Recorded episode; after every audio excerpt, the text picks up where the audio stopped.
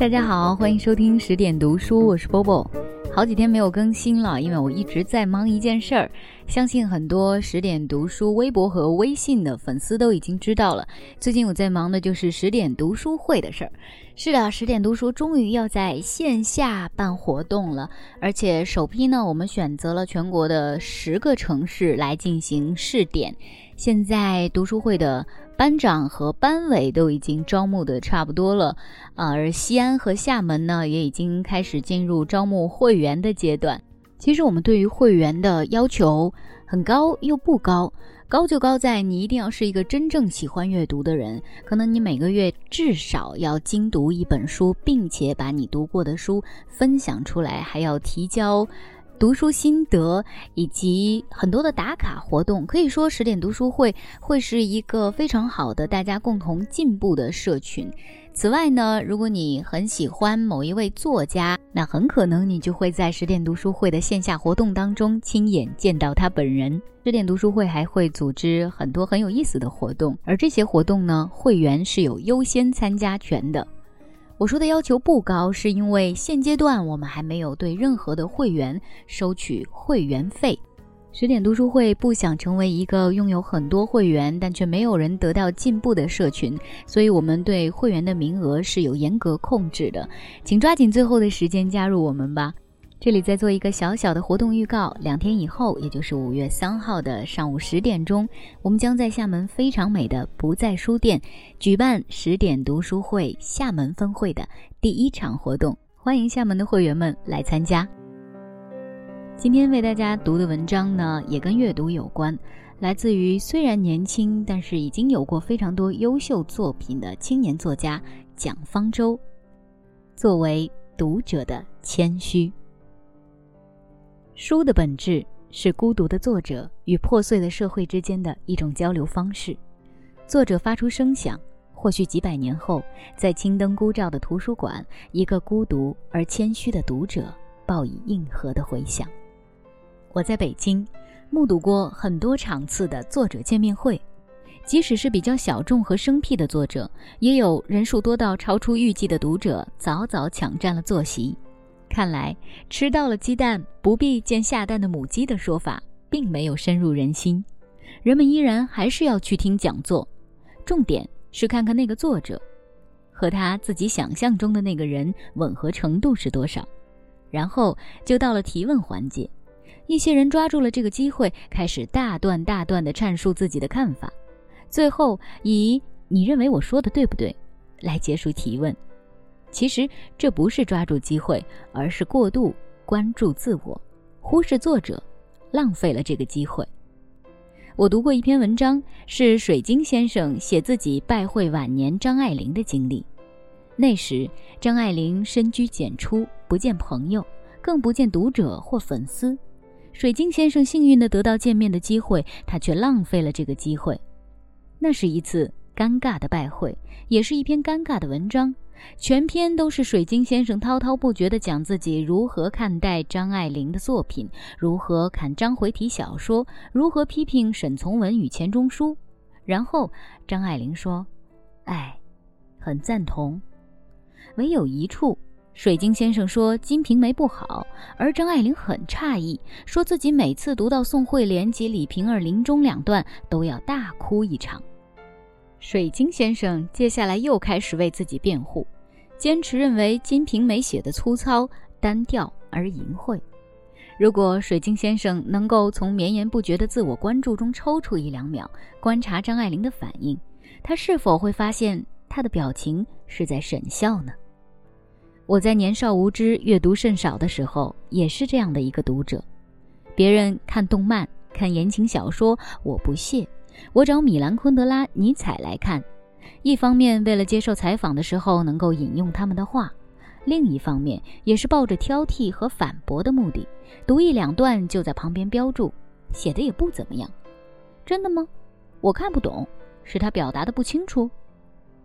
直到我上高中的一个下午，读到赫尔曼·黑塞的《荒原狼》，其中有一段话：“因为我跟你一样。”因为我也和你一样孤独，和你一样不能爱生活，不能爱人，不能爱我自己。我不能严肃认真的对待生活，对待别人和自己。世上总有几个这样的人，他们对生活要求很高，对自己的愚蠢和粗野又不甘心。这段话穿透了纸张，穿越了时间和空间，准确地指向我的内心，让我看到一个我未曾发现过的自己。我才意识到，读书的目的不是为了求异，而是为了求同。我的幼稚和自大轰然崩塌，回归到一个读者的谦虚。什么是一个读者的谦虚？中国古代私塾的教育方式叫做速读，意思是看书的时候不带自己的观点，脑袋空白的看，不在书本周围砌起预备的知识围墙，不做价值判断，不添油加醋，不预设任何目的。如同弗吉利亚·伍尔夫所说：“理想的阅读不要向作者发号施令，而要设法变成作者自己，做他的合作者和同伴。”阅读如同走进一座陌生的建筑，或是走向一个陌生的人，然后等待，等待他走向你，与你共享他的人生。如同《金瓶梅》中清河县的李瓶儿，准确地找到旧金山的张爱玲。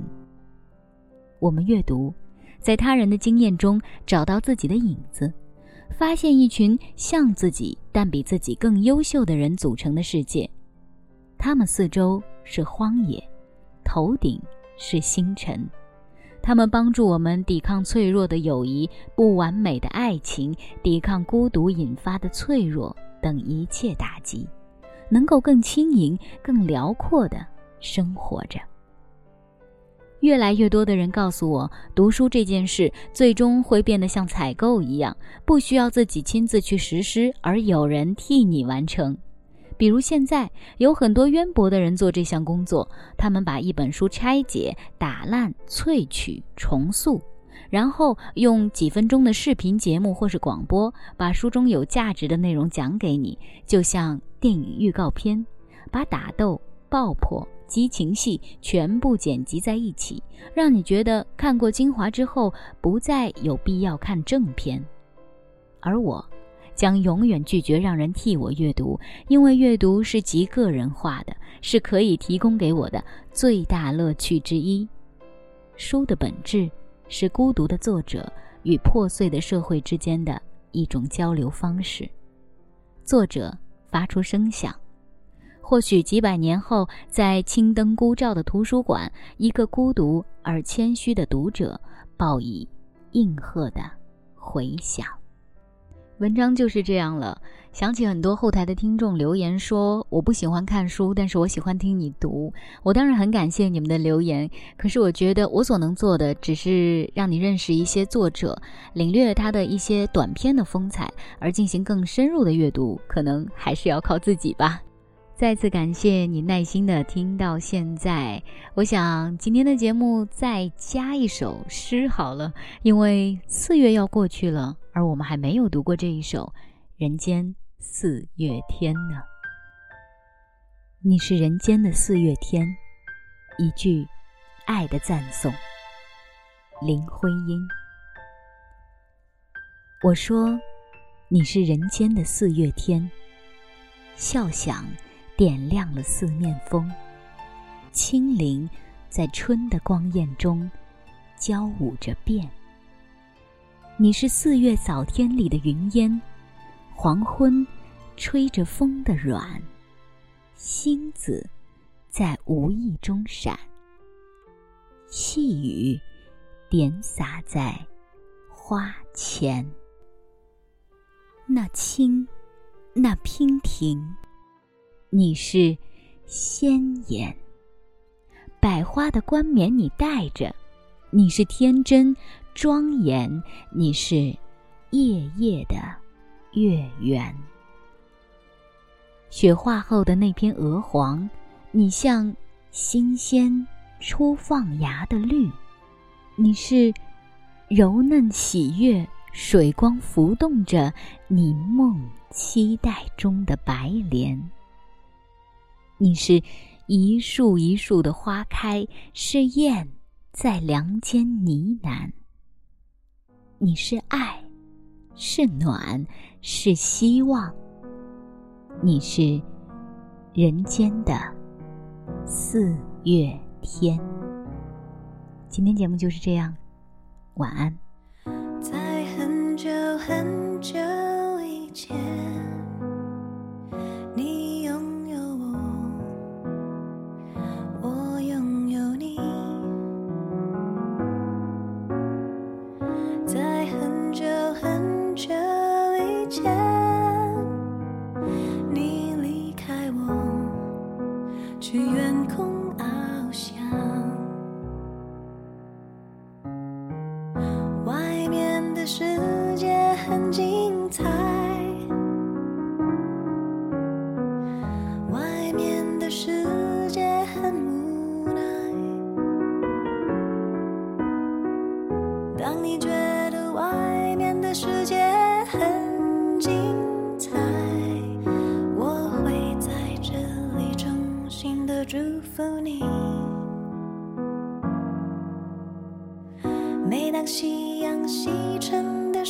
哦，我总是在这里盼望。